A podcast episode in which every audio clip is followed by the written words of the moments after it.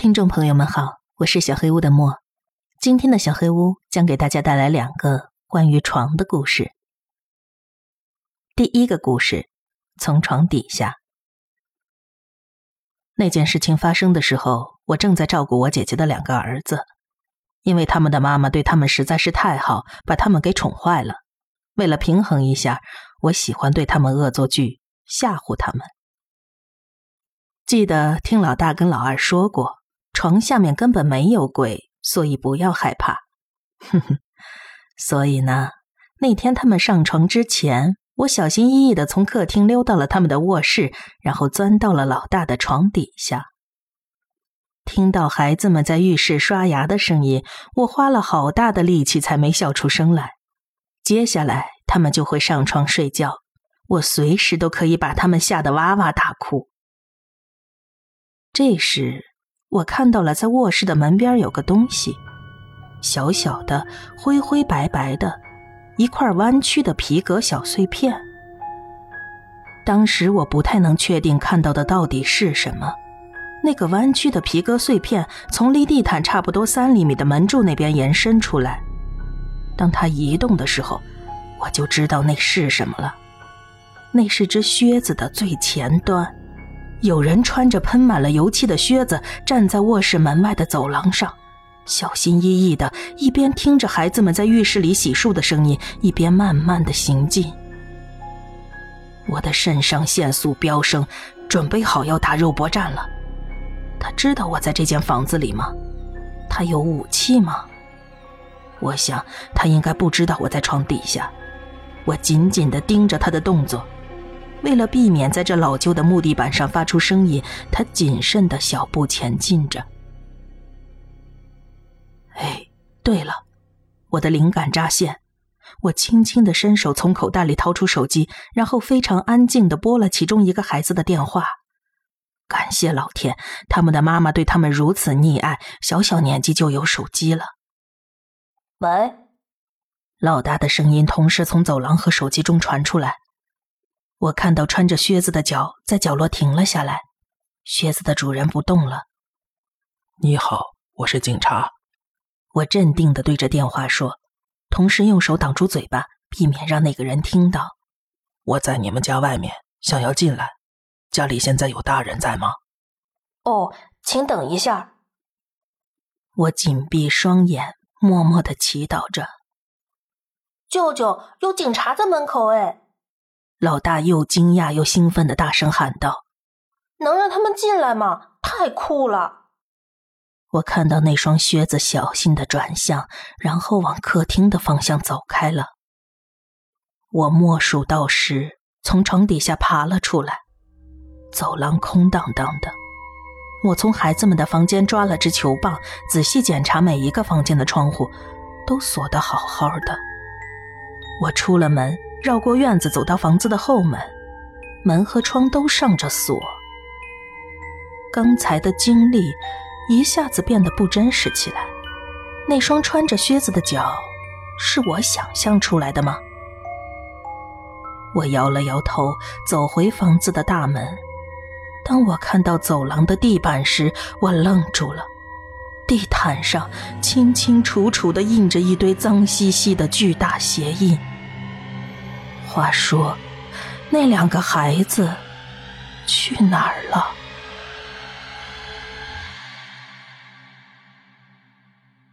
第二个故事，床底下没有怪物。好黑，只有我一个人，我好害怕。爸爸说我必须要勇敢，他说我已经是个大女孩了。我有个大女孩的床，还有属于自己的房间，但是，他没有听到那些声音。我可以听到床底下爪子抓木地板的声音，跟妈妈在厨房用尖尖的刀子划过砧板一样。我可以听到那东西在我的床底下发出沉沉的呼吸声，伺机等待着。一旦我睡着了，它就会出来。绕着我的床嗅着，慢慢的决定我哪个部分最好吃，把内力留到最后再吃。爸爸告诉我，根本没有怪兽，叫我不用担心。可是他没有听到，怪物想着我这个晚餐的时候满嘴口水滴下来的声音。那张大嘴里充满了一排一排像是针一样尖锐的牙齿，全都在等待着刺激我的手或者我的脚。爸爸，爸爸！我大声哭闹，我吓坏了，而且我再也不想一个人待在这个专属的房间了。我听见爸爸从走廊上走了过来，他的脚步声越来越近。我希望他可以让那怪物走开。亲爱的宝贝儿，爸爸打开我的房门走了进来，把灯打开。我们不是已经商量好了吗？现在你得好好睡觉了。妈妈跟我也需要睡觉，这样我们明天才可以跟你玩。你也得乖乖睡觉，你才可以长得又高又壮。可是，可是，爸爸，有怪物躲在我的床底下，我害怕。爸爸双膝跪地趴了下来，翻动着垂在地上的床单花边。乖女儿，你床底下没有任何东西。现在，请你乖乖睡觉，然后我们明天再开开心心的玩，好吗？我可以确定，那怪物一定是在爸爸开灯的时候消失了。我听见爸爸的脚步声远离了走廊，我重新躺回枕头上。希望怪物害怕我高大强壮的爸爸，然后今天晚上不敢再过来了。我这么安慰自己，然后缓缓的进入了梦乡。一声巨响传来，我吓得坐起来，睁开眼睛，感觉到一阵微微的风，那是一个快的看不见的东西飞速掠过带过来的风，是那个怪物。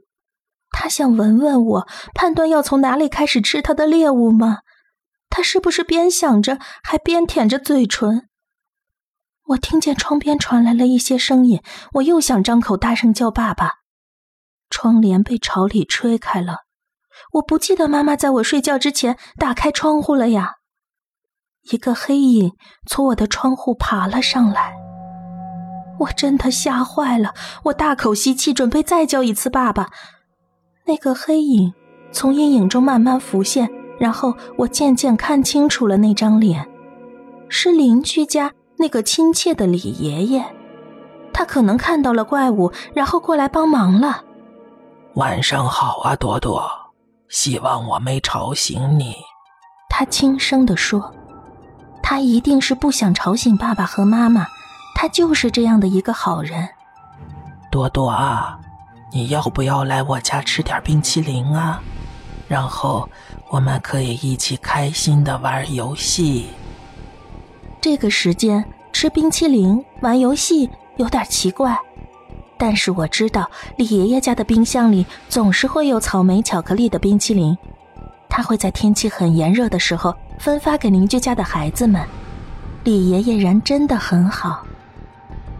他蹑手蹑脚地走近我，确保地板不会发出吱吱嘎嘎的声音吵醒爸爸妈妈。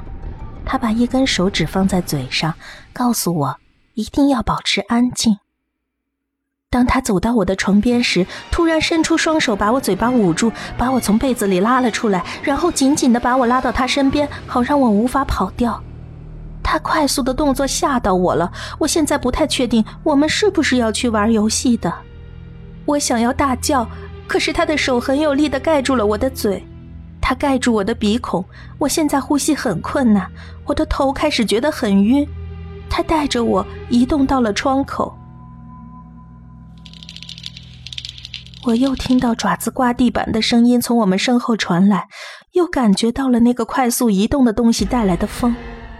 李爷爷丢下了我，我的背重重的摔在了地上，我想要大叫，可是我没办法把空气吸进肺里。当我往上看的时候，我看见李爷爷的脚在空气中晃动，他被怪物抓了起来，正在挣扎。从我床底下出来的那个怪物，用他可怕的爪子掐着李爷爷的脖子，然后正盯着他的眼睛看。血红的眼睛正上下打量着那个老人，寻找最好吃的部位。李爷爷现在正在扭动着，全身用力晃动，喉咙发出奇怪的声音。那个怪物侧着他像狗一样毛茸茸的脸，好像他不知道为什么李爷爷会发出这些声音。那个怪物张开它巨大的嘴巴，那些针尖一样的牙齿随着穿进我窗户的月光闪闪发亮。他把李爷爷的头移到那些尖尖的地方，把他高举过头。在李爷爷消失在怪物的嘴里之前，我不小心对上了他的视线。他看起来很恐惧，而且哭得像我之前一样。在怪物狼吞虎咽地吃完李爷爷之后，他转向了我。闪着红光的眼睛紧紧地盯着我，他向我移动了过来，伸出他那像剃刀一样的爪子。我现在可以喘过气来了，可是我已经吓得发不出声音。我希望这一切都只是个梦，希望我会在他碰到我之前醒过来。他把我拎了起来，然后像个婴儿一样把我抱在了怀里。他低头看着我，就像我假装我是妈妈时看着我的洋娃娃一样，轻轻地哼着声音，然后用他其中一只像刀子一样的手指把我的头发塞到了我的耳后，再轻轻地把我放到我的床上，帮我把被子拉好。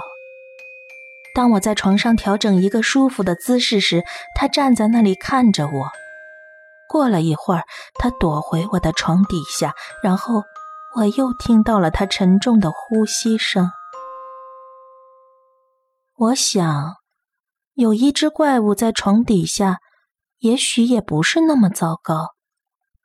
但我的确为可怜的李爷爷感到有些难过。本集小黑屋故事就到这里了。如果你做噩梦的话，没有关系，我会来把它吃掉的。我是主播小黑屋的墨，那我们梦里再见了。